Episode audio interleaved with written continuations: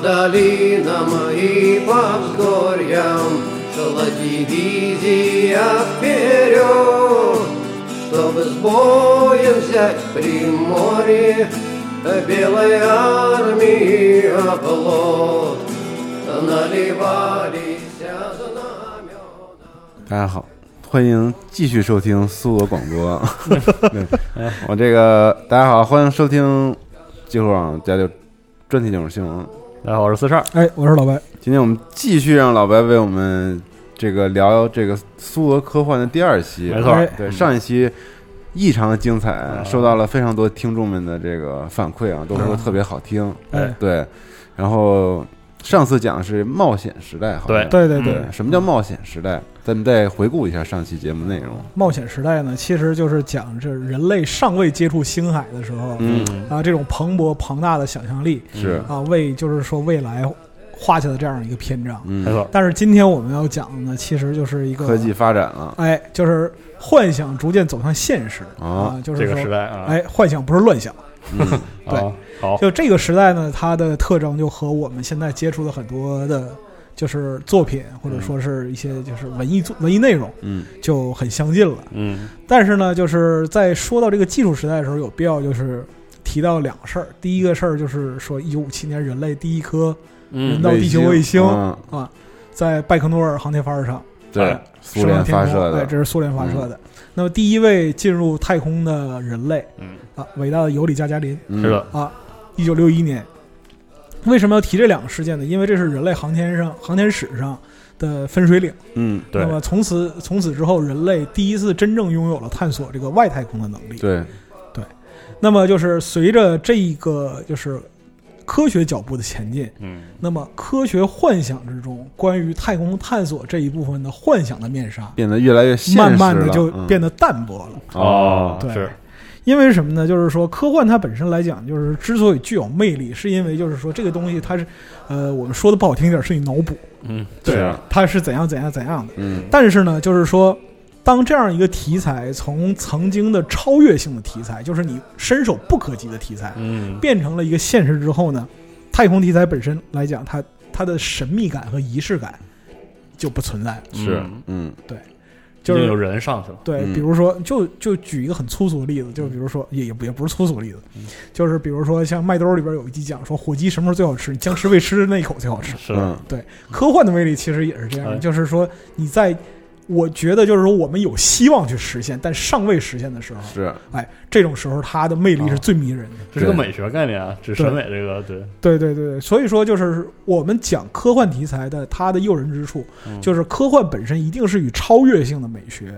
不可分割的。嗯，对，是的，如果没有超越性的美学，科学幻想就不成立。嗯，是，那怎么办呀？对那这个时期该如何是好？哎，那么这个时期呢，就是科幻小就是苏俄科幻小说的这样一个写作范式和写作题材，嗯，也变得就是越来越的广泛和深入。嗯，但是呢，就是说受限于苏联本身的这样一些特点的一个影响，呃，啊，它会有就是各种不同的表现，和我们就是传统认知的这种嗯西方科幻的表达是不太一样的。但这个时期也不得不提一些这个美国那边的发展嘛，因为嗯同样是我们从会这个年代开始对，的，同时期会有一些对比。嗯对对对。那么就比如说是我们还是说苏联本身的这样一个特征啊，嗯就是在呃二战，就是伟大卫国战争之后呢，嗯就是四几年，然后一直到就是呃，我们可以说是用加加林上天来作为一个这样一个阶段吧。嗯在这个期间呢，一直来讲就是说指导国内。就是苏联国内的，就是文艺方向的是斯大林的原，则，嗯嗯那么就是斯大林时代的这样一个苏联科幻小说呢，它有一个很强的特征是什么呢嗯？社会主义使命感。哦哦，，是明白这个，那么在当时来讲的话，它去讲就是包括就是呃官方的定调啊，嗯就是苏联官方定调嗯怎么讲呢？说教育青年读者相信人的创造力，嗯，相信大胆、爱国主义、嗯机警、英勇以及建立功勋的愿望，嗯，这是科幻作品需要传达给青年的东西哦。对。就是文化指导思想的一一个方针呗，对可能是，嗯，对，那么科幻里边儿就是在苏联科幻里边儿要要要要蕴含什么呢？首先，你要拥有认识世界的愿望，哦，明白，你要去了解这个世界是很无穷的，就是多彩多姿的。探索未知是的，你要去探索，这其实就是说 我们很熟这个对吧？啊东西主观能动，这就是实践主观能动性。对对对对对。那其次来讲呢，就是说你要去讴歌劳动和发明。嗯嗯，嗯和创造这些。对对对，因为是什么呢？我们在做什么？我们让社会就是社就是社会的脚步向更好的方向前进。嗯对，你要给予它足够的赞颂啊，啊。然后，科学和技术创造上是可以有浪漫主义的，嗯哦，这个没有问题。就是说，嗯我们不去纠结这个问题，这个东西你说能不能实现？废话，如果能实现的话，那那不就他妈实现了？对呀、那我就写论文了，我啊写是什么是科幻呢？对啊嗯，对好。但总体来讲的话，方针是方针，啊，实执行是执行啊，对，所以说，在就是一些呃条条框框也好，或者嗯说是一些呃就是很刻板的这样教条的嗯形式之下，那么苏联的科幻小说在这个阶段来说的话，还是受到了一定的桎梏。哦，嗯，对，丧失了点生命力，对对对，嗯而且是什么呢？就是，呃，我们上一回也说到，就是说苏联作家群体是很特殊的，嗯，对就是社会主义认为你是个作家，苏维埃认为你是作家，你就被作协养起来。是的，嗯，那就是作家当在当时的就是权力非常之高，嗯哦，嗯对，而且就是说他们享受的补贴，嗯还有就是就是物质回报嗯，是很丰厚的，而且受到广大人民群众尊敬。嗯，哦，社会地位非常高，对，嗯那么就是说，呃，这个作家里边有特别牛逼的作家，我就不用去考虑怎么样，我也是个作家。嗯，也有人是混进作家队伍，明白这种啊，那就是是包括说是你我在文学上有什么创作方向呢？嗯那，怎么办呢？哎，科幻文学这块儿好像没有什么就是特别明确的一个评判标准，或或者没有什么细节，哦或者说是他对文学性的要求、艺术性的要求没那么高，啊，也不是说没，也不是说没那么高，有没有高？有，嗯小托尔斯泰在前边儿呢。是，但是你能指望人人都是小托尔斯泰吗？不可能哦啊！那我那我就是说，一个故事加上一些科学幻想的元素，哦，写的不是那么尽如人意，嗯，那也可以。所以就是很多跟风的一些不怎么样的，在这个时代开始涌现啊了，是吧呃而且你知道，就是说苏联的作协就是。它是从国家这个建制开始起，一直养到各地各州的，嗯哦，所以说就是说那个这时候就是混的非常多呀，呃混的很多， 嗯啊，创造力是肯定有的，对，但是在这其中呢，就是就说，良莠不齐呗，哎，对对是对，吧？而且就是说量的不是特别多，哦，哦，那是否老白有一些可以推荐的？讲讲，对，嗯，这里边儿就是说，我们可以讲先，我们哦嗯先不去讲很具体的人，啊嗯，就是五十到八十年代这个就是苏联科幻这个，它主要分为几个流派，很明确，啊因为他特别指导思想很特别明确确的流派，因为是什么呢？我们上文说到，就是是它这个就是苏联科幻的这样一个起源或者它的基因，祖师爷是乔尔科夫斯基，对嗯对这是一个正港的科学家对，哦啊。有科学背景的，对对，那么就是说，乔尔科夫斯基他本身开创了这样一个就是说很强的说明性的、啊科普性的哎，这样一个文风。留下在之后的四十年里，不断不断的被强化。嗯，因为什么呢？哦，祖师走他这个路子对的，祖师爷都这么写的，啊，反正这么写没毛病你就括号注释里超过自然段落的差不字多数那种，对，那个就是后期还会有，就是说类似这种，就是注释的文字超过正文文字的这种。啊，那么就是这么写，两个原因嗯。第一个原因是什么呢？就前人的这样一个脚步，珠玉在前，嗯对你要遵循前人的这样一个呃成就。嗯，另一方面来讲是什么呢？这样写安全，对嗯，啊，不出错，不出错，那肯定不出错。你如果说我这个东西就是说传递的是什么，我我是正经做科学，啊，做科学内容的，别人不敢挑，对，别人也没法挑你。啊那个而且就是说，包括后期，你你想拿这个跟契卡说是说什么？没有这事儿啊。是是是，对对，就就这个是开玩笑啊。啊，但是本身来讲的话，这种纯工具性的导向，它其实是导致科幻文学的可读性嗯，和传播性的下降。是，是的，你就是说三句话不到，你就扯出一物理公式来，这个这个就很头疼。对而且关键问题是什么呢？就读者他也无法证伪啊，对是啊，啊。太硬核了，对，一个是过很于难硬读嗯对，一个是过于硬核，另外一个就是说，你打个比方说，我们现在老讲故事场景，嗯你在这个场景里边儿给我扔进一个公式，我他妈也不知道你这公式是对是错呀是嗯啊！如果说我是这方面的专业的人也好也好，问题是我是这个专业人，我还看你干嘛？啊，是就是这个，就是这个嗯这样一个问题。所以说呢，苏联科幻在五六十年代之后呢，它其实有一点缺憾是什么呢？它反而丧失了那种苏联，就是俄罗斯文学的传统的宏大叙事基因。哦，因为他他在框子里嘛，对，大气不起来，对对，就而且就是说，呃，很多人就是很多三流作家会写到一种捉襟见肘的地步，就写一个小场景写的很吃力，啊，对因为得抠各式各他样的，他他他他反反来覆去的抠，啊所以说在这嗯个在这样一个条件下，它诞生佳作的这样一个可能性也就嗯变得就是嗯相对来讲是很小。是是的而且还有一个问题，这个就是必须要说到的，嗯就是苏联科幻它也是文学创作，对是文学创作就会有政治风险，嗯它要回避政治风险，哦对就越写越小心，越写越小心，嗯哦，就变成这样一个情况。然后就这个变，其实就没有那么好看了。对，无论是格局还是就是内容切入点，都会变得很逊色。你如果说你只按着一个安全的道路去走的话，那就你就跟三十年上下班没有什么区别，是就是这个意思。嗯所以说，在当时呢，它就是苏联国内的这样一个科幻流派，它也就是被被划分的很清晰。啊，就这里边是有什么呢？就是反特流派，啊，这不是啊上反反特这流不还派是。冒险时代开对创的？对对对对对，就是冒险时代这套东西呢沿袭下来，嗯，只不成过为就了流派，哎，嗯社会背景换一换啊，然后就是说内容换一换，科幻元素换一换，嗯主要就是冷战背景，西方哎，西方搞特这西方小特务的破坏啊，嗯啊然后英勇机智的苏联侦察员啊，啊人民群众的斗争啊，啊，就这一套哎，类似这种东西，它就核心来讲的话，其实就是科幻元素掺和在惊险故事里边儿。是啊对，那么就是本身来说的话，最多的三流作品也都是诞生在这这个。反特这嗯这个流派，对对对对，对，因为这个东西好写，它是个框，，啊是嗯，怎么装都行 你怎么装都行。你要啊想保住作家名，怎么装都行。是是是那么之后呢，第二流派，这个流派是真正牛逼的，但是呢，也有一点问题。嗯这个流派是专业科幻，啊专业科幻的意思是什么呢？我之前从事的是什么工作，哦，我之后就写什么方向的这样一个科幻。哦，所以技术上很硬它的好处是技术硬，基本功极其的扎实，嗯啊对，而且就是说，呃，他的就是写作者，就真的懂嗯你不能说是就是说比得上乔尔科夫斯基，但是呢，在相关的领域一定是有特别牛逼的建树。哦而且肯定是很严肃的去创作，比如说，我们之后会讲到叶菲列莫夫，像或者说是卡赞采夫，或者说是德尼伯洛夫这样一些，嗯就是技术流派的，就首先你谈这个人写的科幻小说，你要知道一点，他是苏联科学院院士，嗯我对，这个就是专业科幻。是那么就是他们的写作特点就是什么？比如说是像叶菲列莫夫，他是生物学博士和古生物学家，哦那他就写就是说，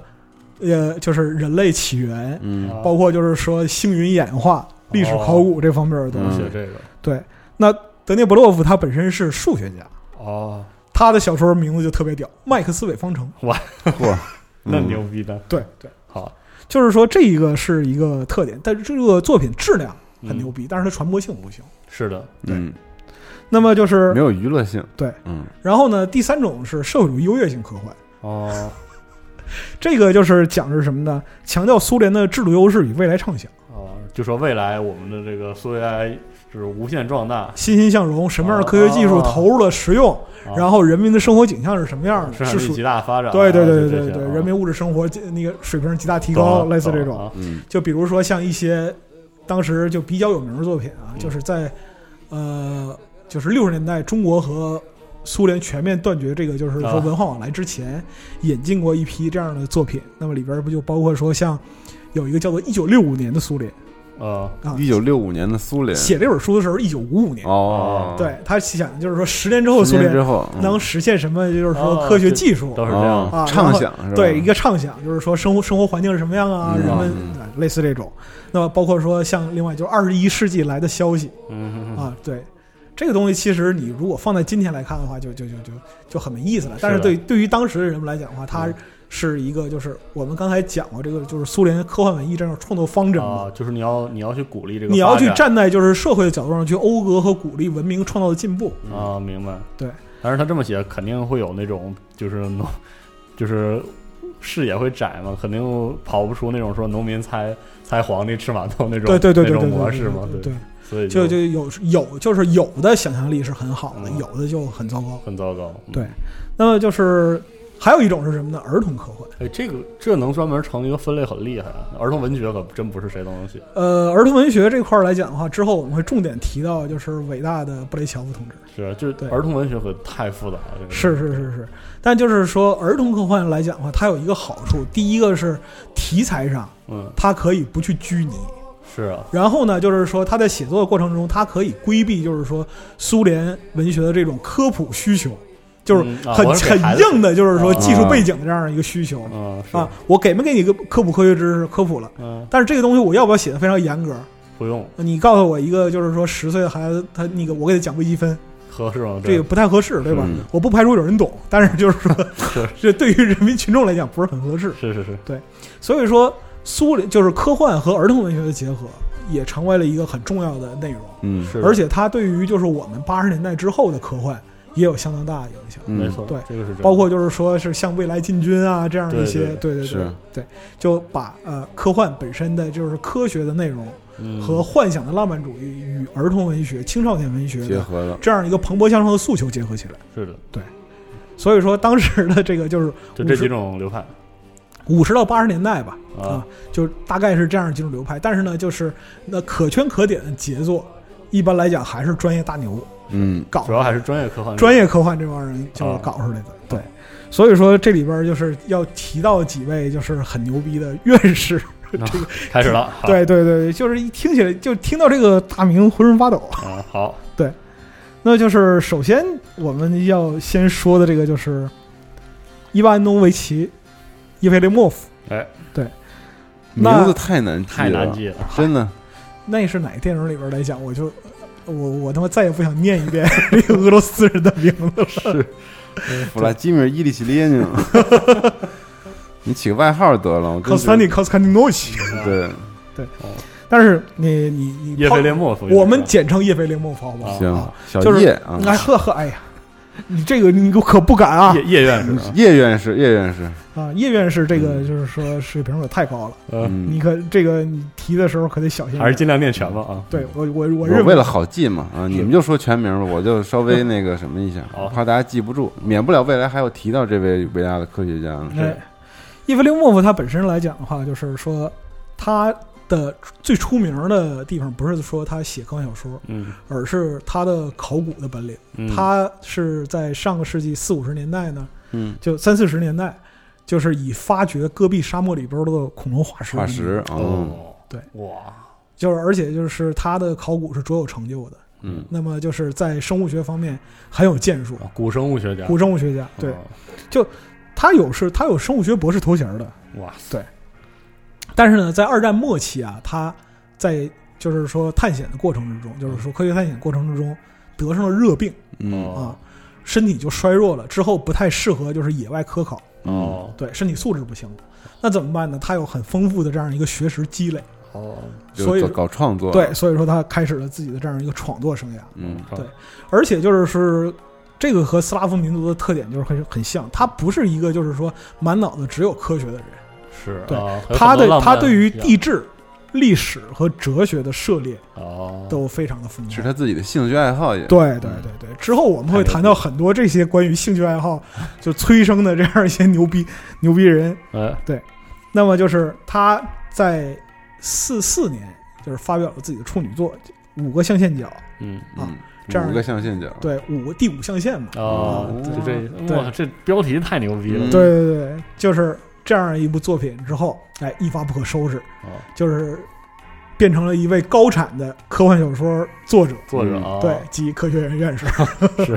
对。但么就是我们对于他其他作品，我们不用就是说说的太复杂，我们提他的主要这样一个作品叫《仙女座星云》，有仙女座，仙女座，安德，洛莫达。嗯，啊，他描写的是什么呢？这个起点可实在是太高了。是吧？这个小说起点描述的是什么？地球已经实现了共产主义，啊哦，正那常，嗯么哎，啊那么恒星际飞船哦坦特拉号的太空历险故事。哎呀，哦啊，是一个外太空探险的故事，对对对，那么他在去到写，仙女座，对，嗯，那么他在写这个时候，其实就是五十年代初期，嗯那么就是说离人类踏踏入太空嗯，还有一段时间。所以还挺恢宏的这对一讲啊，对对对，其实可以，我们可以说是这种就是太空幻想之前的这样一个呃最高音，嗯，可以去这么形容。对，那么他这个就是整个的这样一个呃作品的描述的呃历史画卷嗯也是非常的波澜壮阔，嗯，那有一点太空歌剧或者哦太空史诗明的白这样一个意思。那讲的是什么呢？三十七号恒星考察队经过了七个地球年，嗯那么来到了外太空的一座空间站去调查，但是发现这儿已经变成了一座坟墓，所有人都死了。嗯，嗯那么他是因为什么什么原因死？是因为就是说呃核元素的放射性衰变，哦，嗯，辐射致死，哎，辐射致死。那么在这里他们得不到给养怎么办？他们要想办法回到地球去。嗯哦，那么再就是说，整个这样一个过程中，回到地球这样一个过程中，他们遭遇了就是宇宙中的各种各样的奇观啊、历险啊，等等等等。然后包括说是也描述了就是科考队人就是之间的这样一个团结嗯，啊嗯、斗争，面对逆境啊如何去克服。哦集体主义精神，哎，冒伟大险故事啊，伟大的集体主义精神和冒险嗯嗯故事，哦你可以把它看成一个就是，呃，太空苏俄公路片儿。 哦，挺好，对嗯那么就是最后呢，就是但是最后结尾的这个调子拔得很高，因为地球已经实现了共产主义是嘛，啊他们从外外太空带回来的这样一些资料或者说内容，其实是非常宝贵的。啊，那么地球的宇航委员会决定是什么呢？根据他们的资料，啊、派出就是更多的科考队。继续去探索，开展就是展开一场为期，就是他们的目标是一百七十二年的太空考察，还有哦，这个叙事相当宏大了。哎是的，对对对，就是因为发现了有有新的存在，所以要去继续去探索，嗯对对对落到这个位置，是是是，这个就是落调的也很高，嗯是，的，而且就是说，呃，叶菲列莫夫呢，他本身来说呢，就是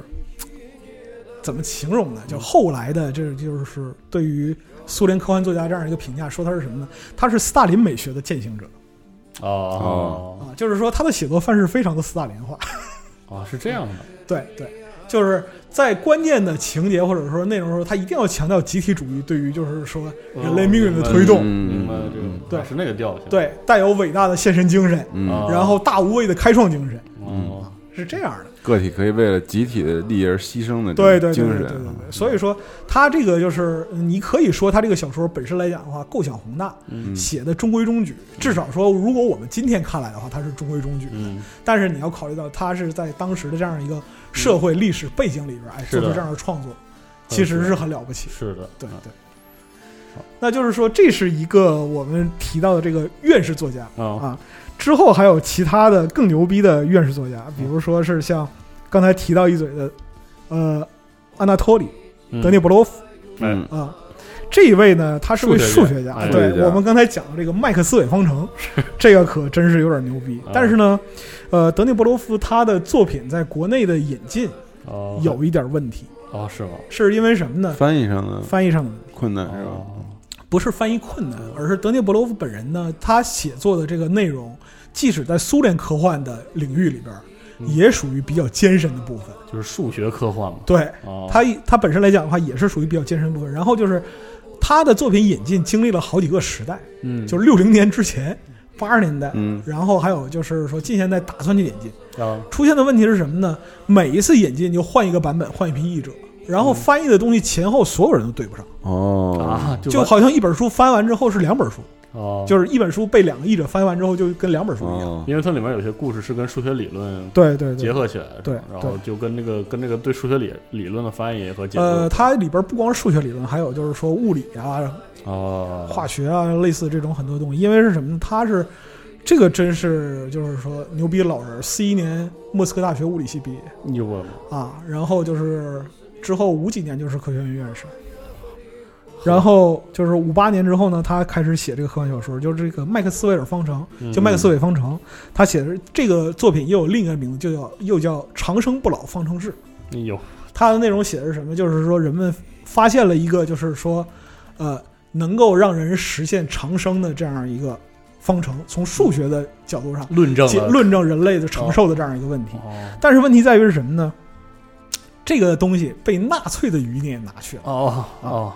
用纳粹就是纳粹会用这个来，就是说开设公司，嗯那么吸就是蒙蔽社会上的就是说无知民 众，嗯懂然后把这个扩展到，甚至把这个扩展到西方，嗯哦，类似这种，就是这么个故事对，就这么样的故事，想象力很拔群，啊，因为它出发角度不一样。是，对，但是它结构上还是挺像这个反特科幻的，对，对，对，对，对，就是还是这个最终捣毁了这个纳粹余孽的这个，就是它本身来讲的话阴，谋就就是这个科幻的这个切入点嗯，非常好，是非常好的，啊但就小说本身来讲的话，它仍然是走这个经典小说的啊，明白这样一个路线。懂了啊，哦但是本身来说的话，它也是一个就是开创很，其实我觉得真的很开创了，是有几个敢拿数学说话的。是，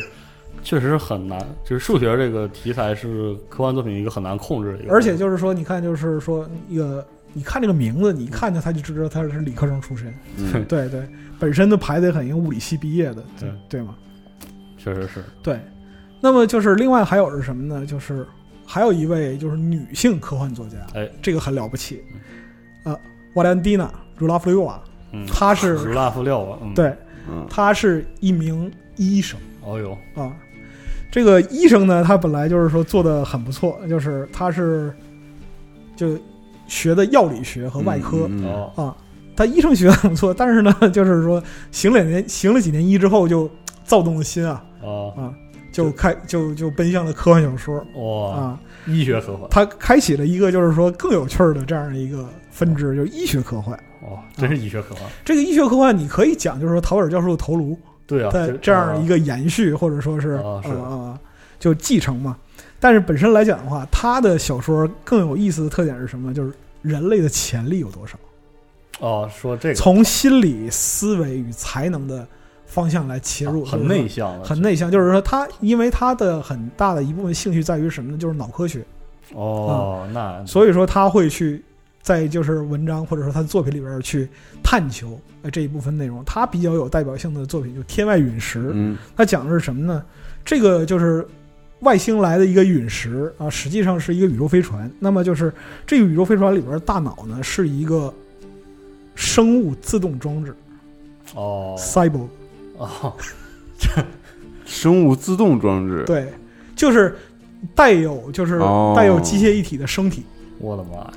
啊在这个装置里边呢，就是说它在小说里边按照就是说现有装置的科学结构嗯来拆解这个东西，然后告诉你说组成这些东西都是活的细胞。哦哎，呦，对，你可以想象一个就是说由一个活细胞构成的收音机，哦只不过是用细胞代替了电子管。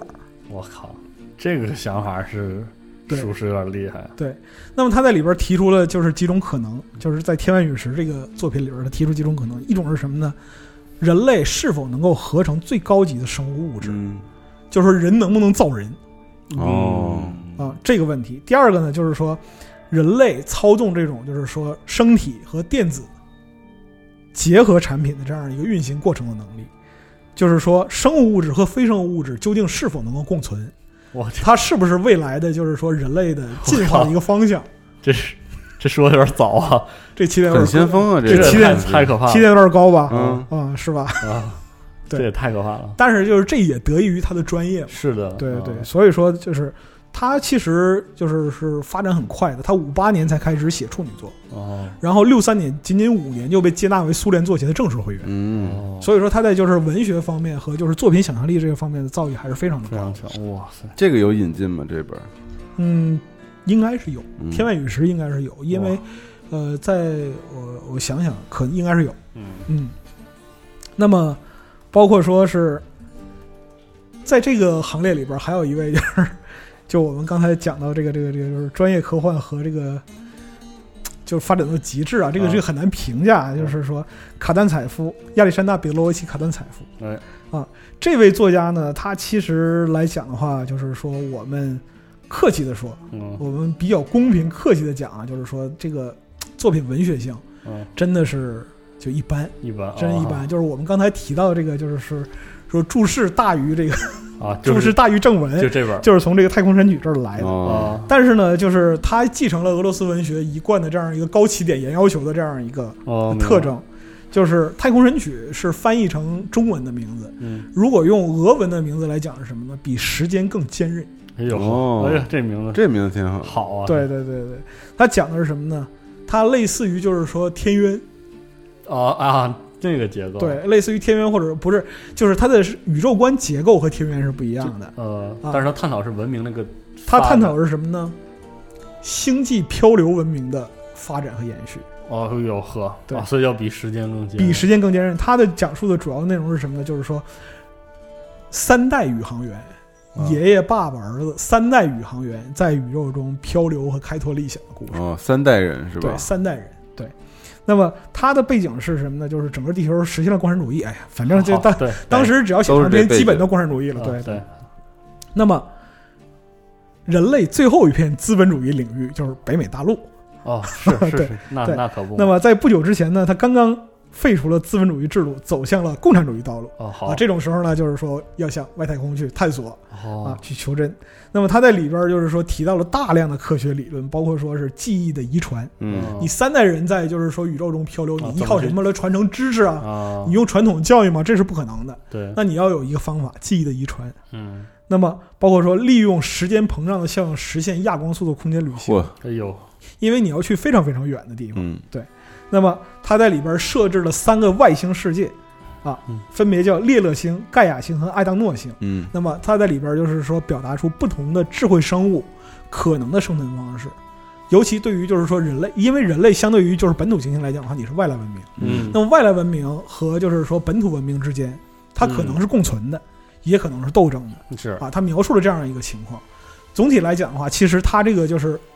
就是整个的结构也是很宏大的。嗯，很宏大，很波澜壮阔。你可能到细节方面来讲的话，你觉得就是说文笔扎嗖嗖，啊，就不是特别好看。哦，明白，但是总体来讲的话，它的构想是很硬的。哦，是这样的作品，对对，所以说就是专业科幻发展的极致，其实它会诞生这种就是很严肃的这样一些内容，公益性非常强，工益，具很强。对，啊但是呢，它又不是说单纯的只是为了工具而工具。啊嗯虽然说在这个时代也有很多就是因为工具性而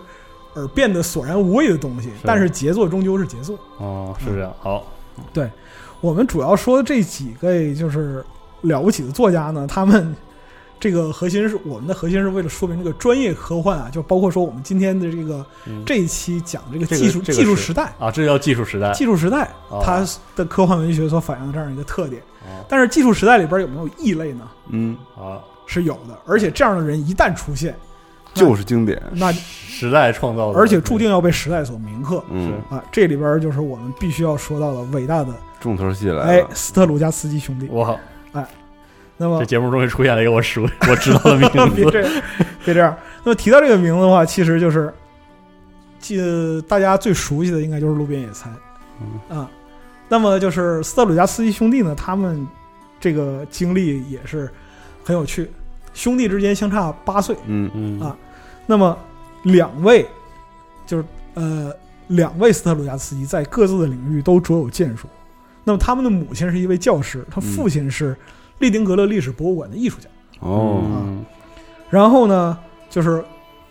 长兄啊，阿纳托里，嗯他在二战的时候入伍嗯，啊，曾经专门从事翻译日本名著，啊哦，这个就很离奇，你知道 吗？那就二战时候，就是说作为就是对远东情报的一个啊哦，，就是说分支负责，那么。还翻译过就是很多日本相关的这样的，把哦文它学作转品，转译成俄文，这样对，用于了解就是日本社会啊这样一些东西。哦那么他在复原之后呢，就是就职单位都响当当，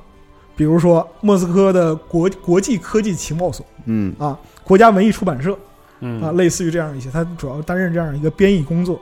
那么弟弟鲍里斯，鲍里斯是正经的理工科出身，嗯，哦他没有像就是说哥啊哥样，一个从文，一个从理，哎是吧？对他没有像哥哥一样，就是说呃，文学去引进去这种经历，先从军，啊嗯然后就是说做文学相关的这样的工作。他是正牌的林格勒大学机械数学系毕业，哦对就是理和工全占。真牛，那么，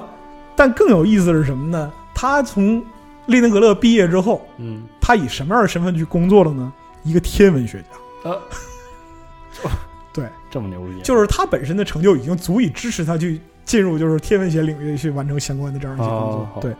那么他是用天文学家工作在布尔科夫斯基天文台嗯去参加这个工作。从一九七三年起啊，小斯特罗加斯基，就我们讲鲍里斯嗯啊，他一直担任全苏联科幻协会主席。就是他本身来讲的话，就是说，在科幻文学领域来说是。和他哥哥一起，为什么我们今天看到就是说斯特鲁加斯基兄弟是不可分割的？因为他们两个人的就是风格和特点嗯能够形成足够的互补。嗯，那就是说他们在不同方面所受到的专业训练啊和想象力的锤炼，能够把就是说这个作品变成一个就是说既可信、具备宏大世界观，嗯然后又又有足文够学的性，文学性和嗯细节进入式的冲突的这样一个啊哦作品。对，那么就是与此哦对立对应的就是什么呢？就是一九九一年哥哥去世了。嗯啊，啊哥去世之后，然后就是说鲍里斯也没有再写过什么作品，哦，他失去了兄长，然后就是说在科幻创作这个道路上来说的话，就少了也一半也就结束了。哦，对他也无法做到就是说之前的高度是，这是很客观的。是对。斯特鲁加斯基兄弟这个水平实在是就是说过于高啊！实在是神你迹，形容形容这个作品，这个就是我我在形容作品之前，嗯我要先说一个事儿，就是说，呃，两千年之后，呃，俄罗斯搞过几次，就是说你心目中最牛逼的科幻作家这样一个评选，哦，每次都是斯特鲁加斯基。嗯对，是真的很，嗯，那么就是说，他们本身包括说作品评选，打个比方说像科幻迷，嗯你去在一个就是你去投票，你自由的选择，认为对你影响最大，或者说你认为最最优秀的科幻作品，在这些浩如烟海的作品里边，斯特鲁加斯基兄弟的作品占四分之一，嗯，就是几千本小说就小说的池子里边嗯筛出来的，最后嗯人们最喜欢的东西占四分之一。所以说这里边就是我们要提到，就是他们的写作的一个呃架空世界。嗯，这个架空世界叫做什么？叫做正午世界。哎，正午是，正午世界，对或者说我们讲是日正中天。嗯嗯，在这个世界里边，它是一个就是包括说我们熟悉的这样一个就是路边野餐啊这嗯些东西，其实都是发生在就是这样一个世正午世界界里这样一个正午世界里边。正午世界本身来讲的特点呢，是它本身具有就是极高的这样一个科技的层级嗯，啊，具有很强的这样一个文明启迪性。嗯但是人们人们的生活本身来说，并没有因为这种就是说高科技的这样一个发展而变得更好而，得到改变。哎，有嗯有嗯，感到了熟悉的味道，对不对？是是这是，个结构啊嗯，特别啊，厉害这样，一个结构。那么，包括说他们本身对于这个环境的描写，你可以看到，就是他们既能够对于宏大的内容啊命笔，嗯，就是寥寥数语就能构建出一个宏大的世界。嗯对，那同样呢，也能就是细致入微。比如说像《路边野餐》这样一个作品，它讲简直是，嗯它讲的是什么呢？就是说是，呃，玩过《潜行者》的朋友肯定就很熟了。嗯，讲讲，路边野餐本身，它讲述的其实是一个有点儿荒谬的故事。对，为什么叫路边野餐？嗯是因为就是在这样一个故事里边儿，嗯人类就如同一只目睹了人类野餐的马。就这个意思。没没理解，没理解是什么呢？就是说毁灭你跟你一点关系都没有。嗯，我还说一下哦这个基调吧，大概就是这个《路边野餐》大致这个故事啊，是嗯因为一次跟就是外星文明的来访，嗯在这个这个这个世界里留下了一块无人区，哎，这个区这个里区域被叫做 zone，就是对区。就是区，嗯，对，然后这个区呢里面的几乎所有的事儿都不符合逻常识，逻辑常不是识逻辑，是我们这个宇宙的物理规律。，对，嗯就是很多时候是反绝对反规律的，嗯然后就有一批人，这个就因为这个区域被完全被封闭了嘛，嗯然后里面非常的危险，嗯，但是依然有人乐此不去疲探的索，要进去抠出一些东西来嗯谋生，哦，嗯就，是一帮这样一帮拾荒者一样的人，哎，这些人被我们称为 stalker，对，这就是哦潜潜行。行潜行者者。嗯对，然后这个故事，呃，这个故事在过程中有，这有一个讲个老潜行者的这个故事，一会儿可以让老白细讲。但是这个故事结尾的时候，这个老潜行者，应该是老潜行者在感叹，还是谁在感叹，说我们永远嗯都理解不了那个区里的东西，因为那些外星 外星文明来，根本就没有把我们当做一个文明，他们就来了就走了，就走了，留下一块儿，就好像我们去野餐，铺开吃完，然后走了，对然后留下一地残渣。对，然后那蚂蚁一进来都不知道这是什么，哦，所以这个篇作品叫叫路边野餐，对就是人类文是明形容的是你看到这个 zoom 就是嗯路边野餐如蝼蚁一般，，对，是这样的，原来如此，嗯，那就是说，路边野餐本身它这样一个就是，为什么它会直到今天影响力仍然如此卓著？嗯因为它让科幻的想象力跳出了一个框架，是的，嗯这个对对，就是在格局之上是的，啊。感觉有一些现代科幻的这个，如果非常如果我现们代嗯讲就是说之前的就是说苏联科幻学，它还是一个很实用主义、就事论事儿的对这样一个事儿。我我要达到一个什么目的，嗯那我做什么什么什么的。对对对，这个，路边野餐本身来讲的话，它已经进入了哲学思辨里。嗯，而哦且文学性非常强，对嗯对对，它里边就是说讲了三个故事，讲这个就是说 stalker 嗯，潜行者 Red 呃啊，这个人对对，那么他在就是说不同的年龄时期经历的这样一个就是穿行区域的这样一个故事在，嗯 Zoom 里的这些在事儿 Zoom 里的事儿嗯。对，那么就是如果你玩过《潜行者》，你可能会知道，就是说特异点就是里边的特异点，然后就对对是说对把人撕碎的风暴对，啊，然后包括说一些就是奇异的这样一些现象，就是来自这个小都是说的从《路边野餐》里边直接来的。嗯，就是他写的那种反反物理规律的那种歧义，是让人印象非常深刻的。因为这个，我还想说，这个这个作品的文学性非常非常强，有一个很重要的原因是他人物塑造都特别丰满。嗯就是他，就是这个主角面对的人，比如说那种什么脑满肠肥的守这个边境的警官，嗯对然后那军队啊，军队的然后人，描写那特别那些细那些致科学家可能有的是受贿的，或者有些怎么样。然后他的那些潜行者的同伴，有的是因为贪婪，有的是因为被迫。然后我印象中记得他带新人的时候，他那个新人因为种种原因就是慌了，然后死在里死面。了，就如何死亡，包括他为什么会在那个时候慌张，他的铺垫嗯都非常非常的细腻。我们刚才就是是简单讲了一下这个梗概啊，嗯但是我真的推荐所有人去读《路是边的野餐》原著就，是嗯对，因为你讲述无法传递它就是嗯原文精神的百分之一。嗯就是它它的结构和它的故事是我们现在熟悉的游戏特别喜欢的废土，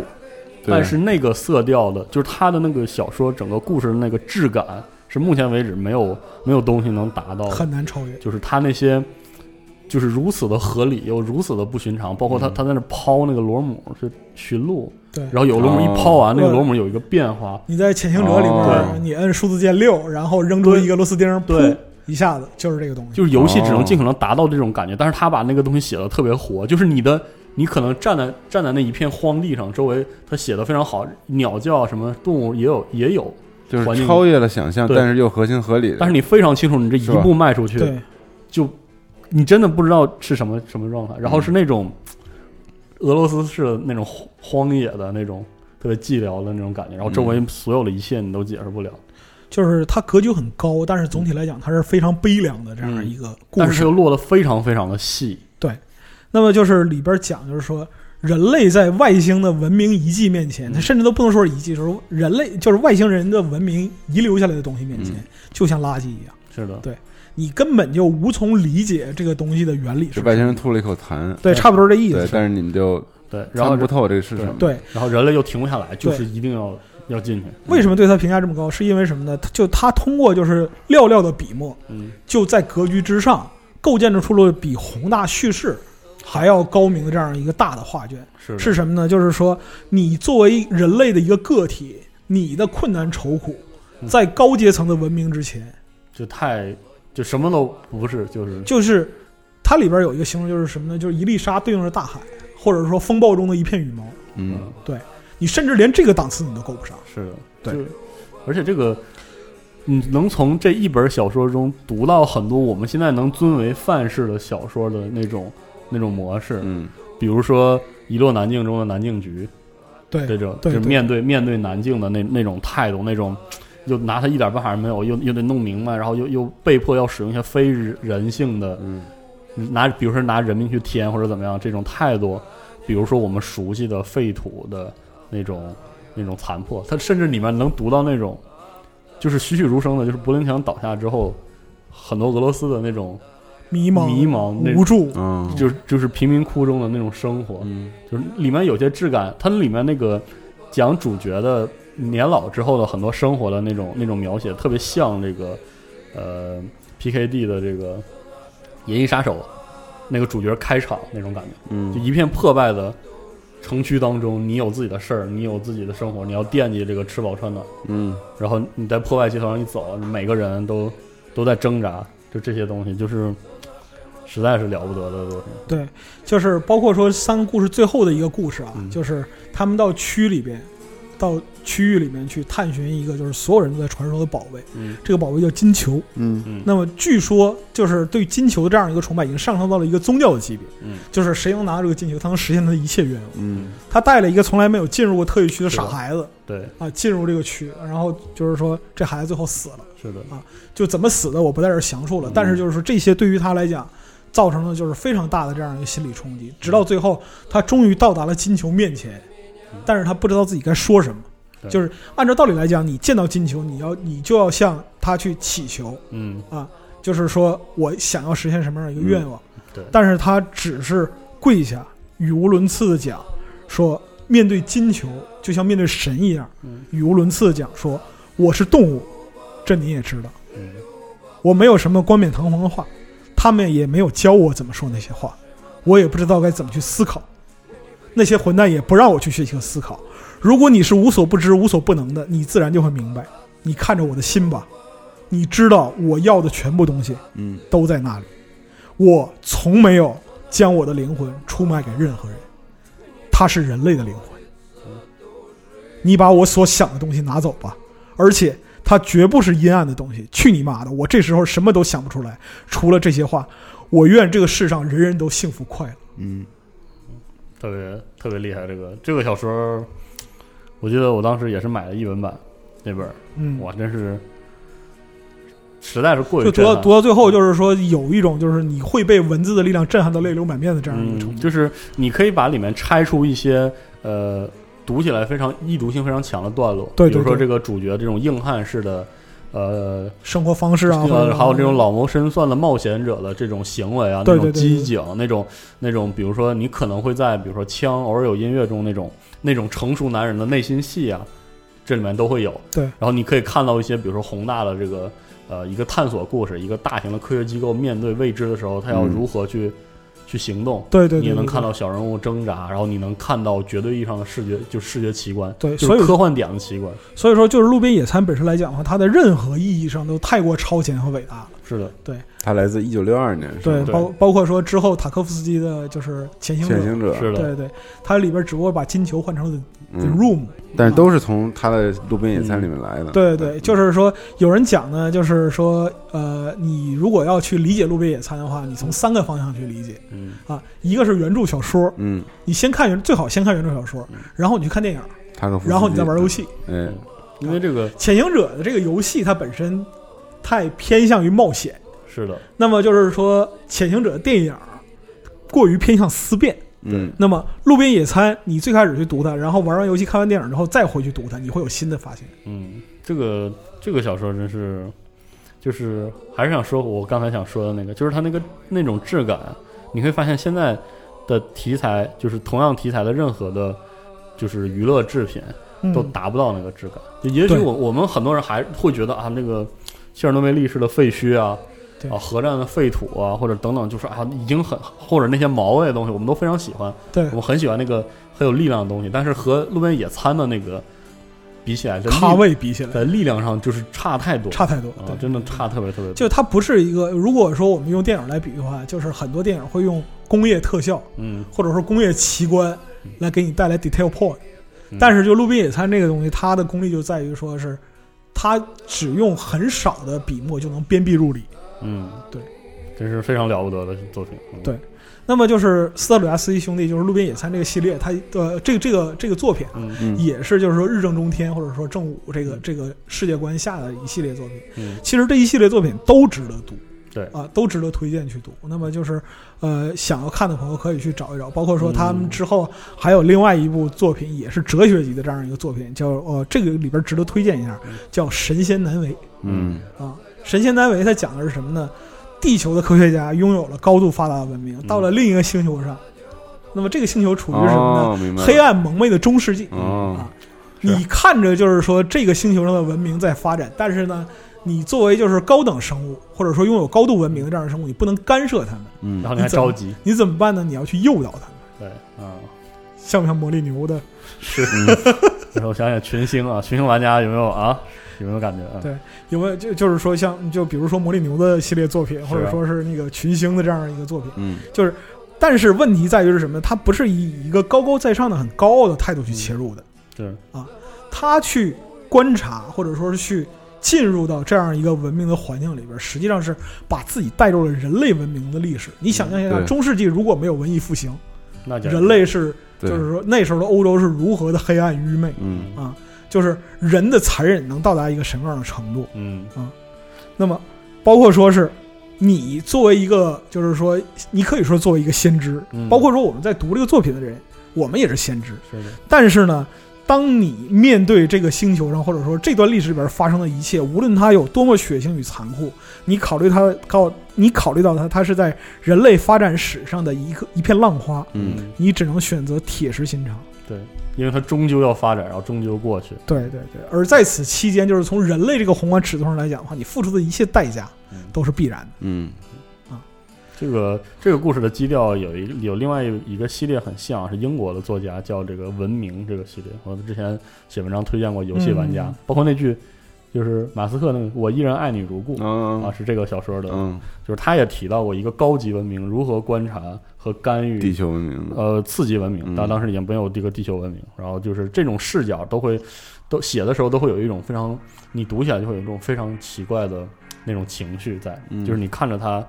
必然变化，对，然后你知道它会变成什么样子，但是你又很难说。就是那个时候，这种结构天然的就会混淆那种善恶和正邪的很多判断的那种对那种尺度，对非常有意思的作品。就是还有就是，如果你去读斯特鲁加斯基兄弟这个正午系列，你需要有一个前置的这样一个认识。嗯就是在正午系列里边呢，就是科技与社会的高度发达都是可理解的，嗯一哎定是可理解的。对，但是呢，就是说大众本身的这样一个创造力和我们这个社会是不太一样的。对对，这是一个就是说你需要去注意的这样一个方向嗯。你尽管来讲的话，它本身来说已经超出了苏俄科幻文学技术时代的特征，走向了社会时代。嗯，对。但是呢，就是它本身还是带有它一些就是很特殊的这样一个时代特点。对啊，当然了，就是说斯特鲁加斯基兄弟他写这个东西的时候，其实也蛮冒险的。说实话，对啊，是对对对，就是呃，他们兄弟俩就是在作协系统里边也没少被人点， 对啊，那肯定的，这对也是会被上纲上线儿。嗯，但是这个无妨于，就是无碍于他们创造就是伟大和杰出的作品。是的，嗯，这个路边野菜现在应该依然能买到啊，然后能能能能买啊到。但是有些地方可能库存会比较紧张。正午系列的话，七本里边差不多能买到四五本吧。是的，然后就是这个阶段来说的话，我们刚才提到就是有一个串场的人啊， 嗯，塔科夫斯基，哎， 安德烈塔科夫斯基，对对，他就是被广为人知的这样一个作品，就是包括说是从路边野餐改编的那个《嗯潜行者》行者，哎，另一部就是说更加著名的就是《飞向太空》。嗯《飞向太空》呢，怎么说呢？它原作叫《索拉里斯星》，哎，哎呦呵，这个《索拉里斯星》呢，它不是苏联人写的，但是要提这个得提哎，但是呢，这一位就是是他的地位嗯完全不亚于斯特鲁加斯基兄弟，甚至于就是说嗯要比他们的成就更高一些嗯啊。这个位就是说，伟大的嗯波兰科幻小说作家是的，啊，斯坦尼斯拉夫莱姆哎啊，莱姆本人对于塔科夫斯基完全看不上。那那肯定看不上 吧？为什么呀？莱姆就是说，因为那个索拉里斯星，他就是那个七二年拍完之后，嗯哎，是七二年我忘了二战打完了，就再也看不上俄国俄国人了。不不，莱姆，我跟你讲，莱姆这个人，他不光看不上俄国人，嗯莱姆看不起世界上除了波兰人之外的所有人。嗯哦，好，莱姆跟那个就是是他在八十年代初、七十年代、七十年代末、八十年代初的时候，跟美国科幻有一些交流。啊再就是就就是大家一起开会嘛，啊，在会场上当场用波兰语讲说：“你们写的东西都是垃圾。”我用波兰语教你们怎么写科幻。哎呦呵，嚯，那牛逼呢对，这牛逼呢！就莱姆这个人就是这么牛逼，嗯啊，因为他本身来说的话，就是，呃，如果让我去形容是什么嗯呢？他的文风在某些地方与冯内古特啊，有很有一些相似之处，的就是冯内古特本人也给予莱姆极高的评价，哦，但是莱姆看不上他。啊，是我一想就是啊，我一想就是，然后呢，他的继承，他的就是说魔幻现实主义的这个部分是从哪里来呢？很像布尔加科夫，嗯哦 就是狗心、大师是与玛格丽特。啊狗心这有毒，对，为什么就是按照道理来讲的话，布尔恰科夫的就作品，我们应该归在上一个对啊，节目里边去讲，冒险时代了，冒险时代里边去嗯讲。但是问题在于，就是布尔恰科夫本身来说的话，他的作品内容魔幻现实主义高于科幻元素，嗯啊，是的，所以在这里我们就提一句，不去说单独去讲了。嗯但是就是莱姆本人这样一个才华横溢的这样一个想象力啊，嗯就会超越，就是是可以说会超越普通读者对于文学创作的嗯。这样一个基础想象。啊，反正你读莱姆的作品，能感觉到他是那种，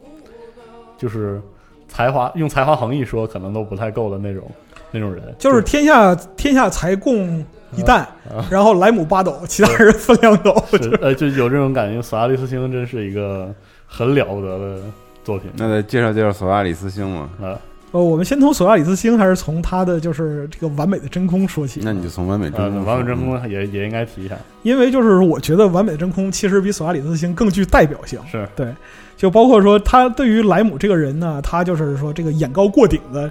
这样一个特点，呃也是就就就就反映的很很很明确吧。嗯，哎其实这部书呢，你单从标题来看，啊，它看起来像是一部科学小说，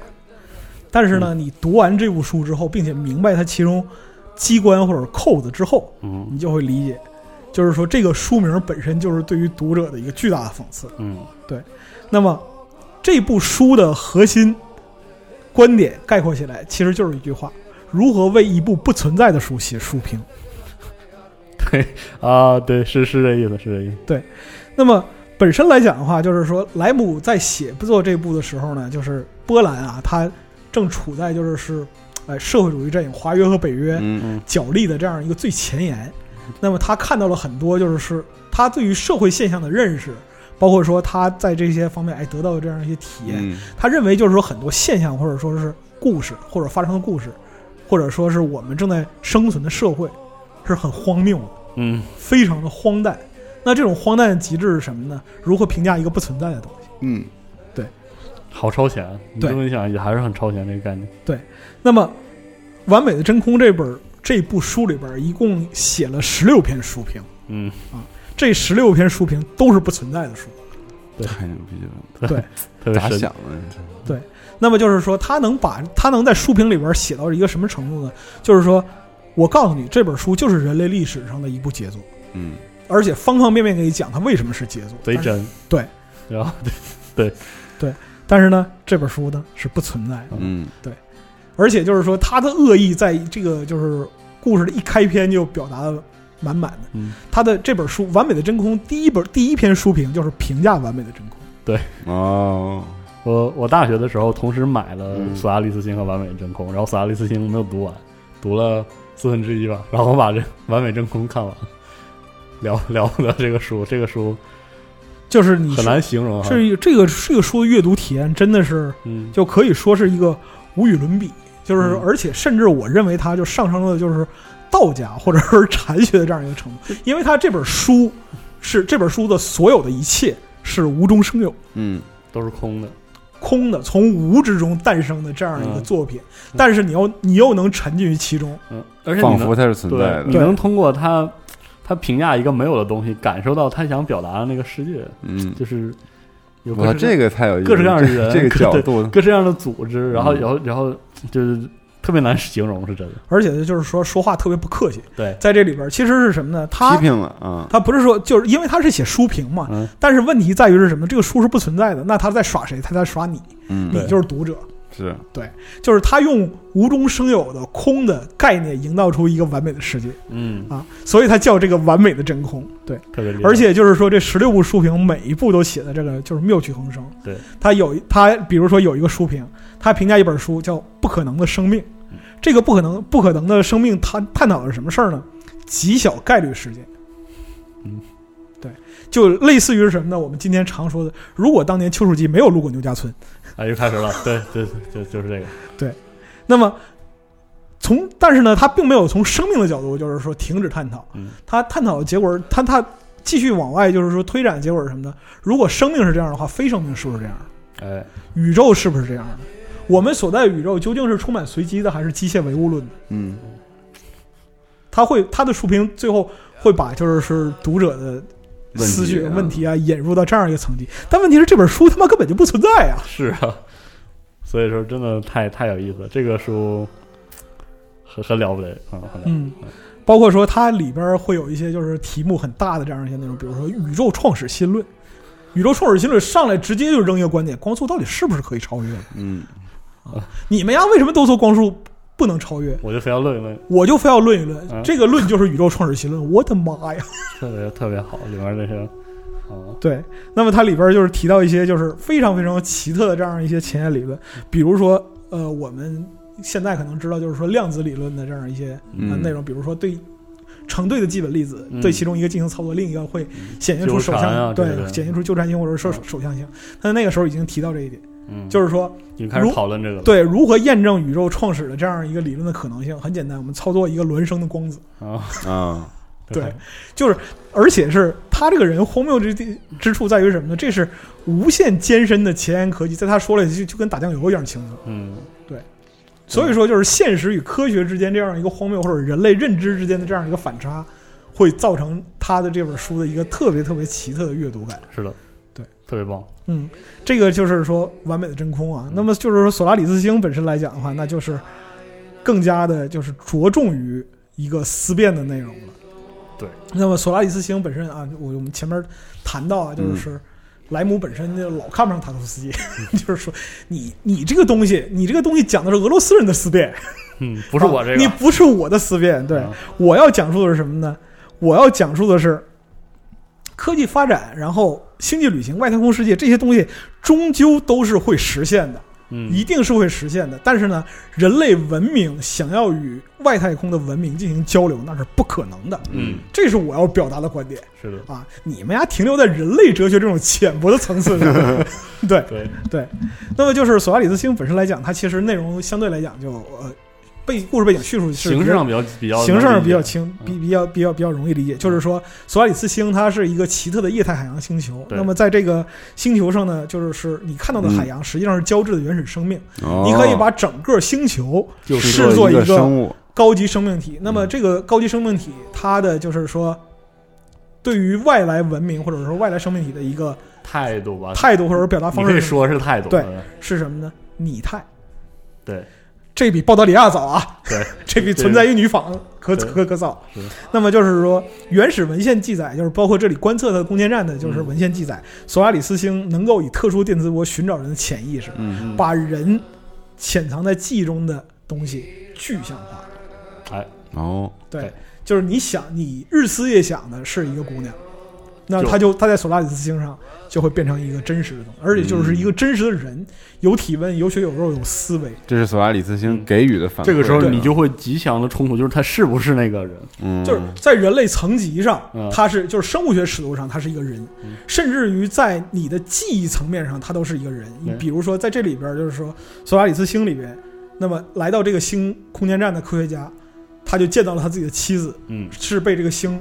复活的。嗯，问题是，他妻子在几年前已经自杀身亡了。哎，这个时候你怎么办？你怎么去面对？就是说社会学意义、生物学意义上，或者说是家庭关系这个意义上的没错人的这样一个核心问题。这个比大部分的第三类接触的故事都就是他甚至是莱姆的伟大之处在于是什么呢？他以他自己的这样一个呃科幻理论框架提出的这就是很早的这样一个观点，就是是什么呢？第三类接触在本质上来讲是不可互相理解的。嗯嗯，对这个观点如此之鲜明，以至于就是影响后世很多科幻流嗯派。就比如说说我们看到现在很多科幻文艺作品啊，它谈到就是人类与外星人接触，嗯人类外星人接触不了， 是对，接触不了没戏，是这是没戏的。对对，但是就是说从莱姆的角度来讲的话，他是一个开山鼻祖。嗯对。这小说特别有意思，就是包括你可以看到他以那种非常扎实的笔墨去去写那个主角如何分析历史的文献，然后如何对照现代的观测记录，对然后再加上他如何看到了索阿利斯星生效的时候他的那个震撼，对那个那个对他自己的反应，他其实就是这这个人在当时就已经崩溃了。是的，就非常这个非常棒啊！这个嗯《索拉利斯星》和《完美真空》都有电子版，对，都电子版这个我是啊强烈推荐，这个对呃大现家在都很容易易能读到，请对大家自己读一去下，读读一下，对啊，，对特别有意思。啊。包括莱姆本身，他在就是国际上来讲的话，也是就赞誉等身，那肯定就很多人就是认为他这个就是属于是百年不世出的天才作家。是的，对，为什么写科幻去了呢？这这啊，那么就是说，但是呢，莱姆本身也是就是东欧社会主义阵营里嗯边硕果仅存这样一支，哎是，除了就是说苏俄之外。嗯对除了苏俄自己的这样的作家之外，那么其他的，就是就是像那个罗马尼亚、保加利亚啊、嗯，这些，就是是华约国家里边，也就他这一个是的，本领这么大是的，啊。那么再就是说，靠近七八十年代之后呢，就是基尔布雷乔夫，嗯啊，这一位就是是在苏联解体之前比较驰名的这样一个儿童科幻文嗯学作家了。那么就是他这嗯个就是科幻文学的这样一个起点，也是很有意思。就他是给自己的女儿讲睡前故事。哟呵，这个不是，这不有点像我们国内的某位哎， 嘿嘿你是已经提王了亚，当？嗯对不起，可以可以，这那那我觉得就是说那位应该与有荣焉，对不对啊？是，就是说基尔布雷乔夫他本身来说的话呢，他也是有很硬的这样一个工科背景。嗯嗯，那么他自己来讲的话，就是说虽然没有到院士啊那么就是高级，但是呢，他是在苏联的东方学研究所嗯长期做这样一个就是东南亚部门的工作。哦，那么他自己讲说，我四十年都在做就是东南亚相关的这样一些研究哦，但是呢，他本身来说是学贯东西，嗯年轻时候是一个记者 哦啊，就是哪里也去过啊，哦，跑得也挺快，行，所以说他的见识非常的广博。那么在他的作品里边，你可以看到少有的这样非苏俄文化的嗯这样一个知识的体系和插入嗯。那么包括，但是呢，他终究还是以这样一个就是儿童文学的这样一个创作基础出发的嗯。他给他的女儿讲故事，从五岁一直讲到十七岁，有挺好的。然后包括说之后他出版的这样一个就是专著，都以他女儿命名，他女儿叫阿丽萨。嗯，那么再就是说，这样一个就是这个儿童文学系列里边，阿丽萨的年龄也在不断增长，哦，从一个就是说六七岁的小姑娘，哎，变成一个也是十几岁少女，然后又变成一个青年，呃哦嗯，哟这样的。那么就是布雷乔夫和国内的就是交流是很密切的。嗯那么在二零零三年去世，嗯，当时吴岩老师还写了悼文。嗯哦，对，那么但是就你可以评价他的作品本身来讲的话，在科学的这样一个层级上，就不是说那么厚重。但嗯是幻想，但是它对吧本身是把科学啊、幻想、嗯童话、神话、对，传说这些东西都有机的融为一体，营造一个非常有趣的这样一个故事。嗯那么，给小孩子讲故事是什么呢？讲故事最重要的特点是什么？你要有悬念，对，对，要此起彼伏，要对勾着孩子，就是说，今天晚上你你今你今天好好睡觉，明天我就给你讲另一个。哎 对留个扣儿，对，所以说它故事的连贯性和趣味性非常之高。嗯，对很易读，肯定，对，把它归单纯的归结于儿童文学来讲，其实不是，就特不别是合不是适特别公平，嗯不是特别公平。你可以把它理解为什么呢？苏联版的《哈尔多杰历险记》。嚯，那可好看了，对，对嗯就是就就是这样一个作品。嗯，嗯，那么就是布雷乔夫本身来说的话，他也是就是五十到八十年代就是一个很具代表性的这样一个作家。嗯，那我们刚才说到的这个部分，其实就是说苏联的这样一个技术时代的一科个幻流派的哎科著幻名代表作啊，是对的科幻作品的这样一个创作。但是呢，就是说在这个期间，中国与苏联的就是说科幻文学的这样一个交流，很嗯遗憾的就断了，中断了。中断了，嗯，中断不像这个上一集最后说的，哎，他有就是说很密切或者说很深入的这样一些认识。嗯，但是呢，在六十年就是六六零年之前啊，就是文化交流正式中断之前，还是引进了十几部嗯啊、呃苏联的这样一些十几部几十部吧嗯，苏联的科幻文学，但是本身来讲的话，都不是说特别有建树的嗯，这样的一个作品。那么本身来说的话，中国和苏联在科幻文学交流方面恢复正常，嗯或者说是趋向正常，是在什么时候呢？在这八十年代之后。哦，啊。但是这时候面临了一个问题，嗯苏联要完了是要解体了，啊、对而且就是说，它的教条式的或者说规章式的写作，嗯发展到了一个就是说，可以说完是全严重影响，嗯严重影，响就是艺术创造和传播性的这样一个地步。那么它本身变得又僵化嗯又臃肿。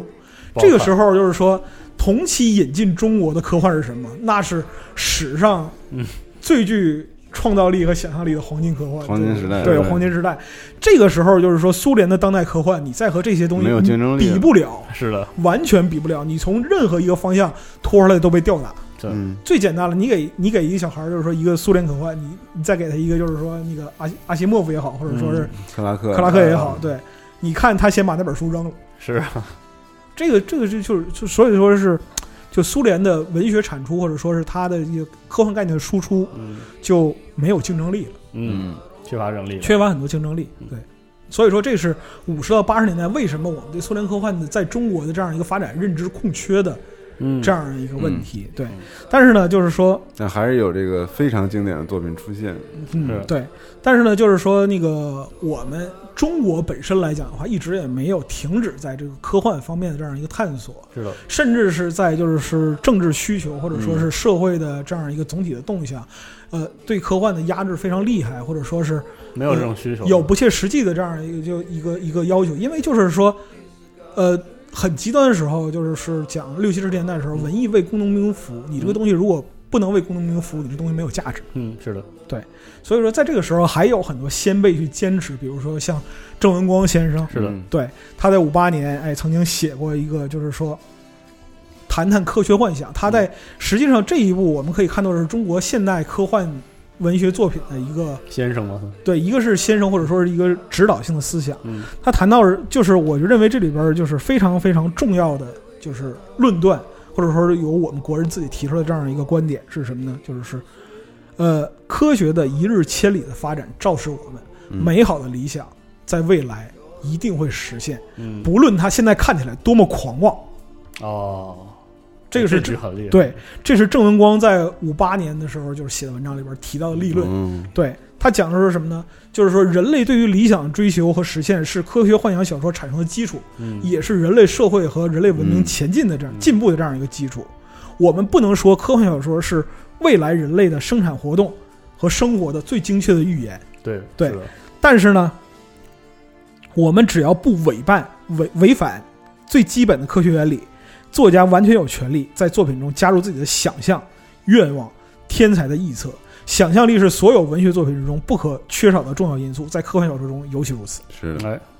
这对个论断非常非常有力，对，所以说我就是郑光先生，他这个就是在五八年做出这样一个论断，其实是很高屋建瓴的提出了，就是的说未来科幻文学的这样一个发展观点，和国外的这样一些前辈或者大师来讲的话，嗯，也可以说是殊途同归。是的，因为就是说，如果我们纵观整个中国的科幻文学发展的话，我们可以看到，就是说，它在冒险时代的就是内容其实很贫瘠的。我们可以说是没有好好走过冒险时代，然后又、又跨过了技术时代，是的，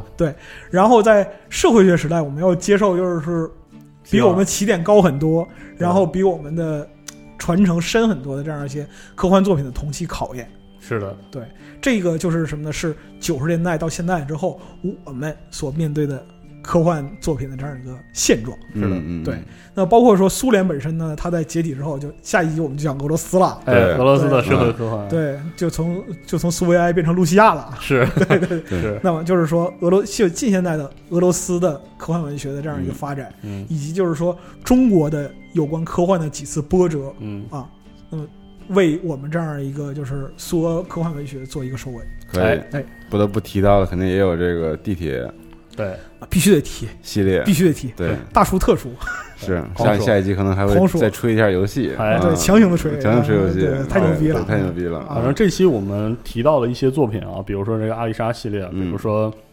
路边野餐、嗯正午系列，这些其实有很多现在我们还能比较方便的买到。嗯，欧伦电子版也有啊，，对对对或者对对是至少很多这个呃书店还有一些实体版的库存啊，大家可以考虑买来读一读购入对，然后就是除了我们本期说到一些书之外，就是没有提到的，如果你看到它出现在就是苏联解体之前的阿丽塔科幻文学奖的名单上，哦，嗯，阿丽塔火星公也主，也值得来读一读，因为是这个这个奖项就是以阿托尔斯泰的《火星公主阿丽塔》命名的。嗯对嗯，好，好嗯，那我们就期待下一期的嗯，俄国俄罗斯科幻的 对这对个对，这个对时代。哎，好的，哎，那感谢各位的收听，哎下一感谢期大家再见，拜拜拜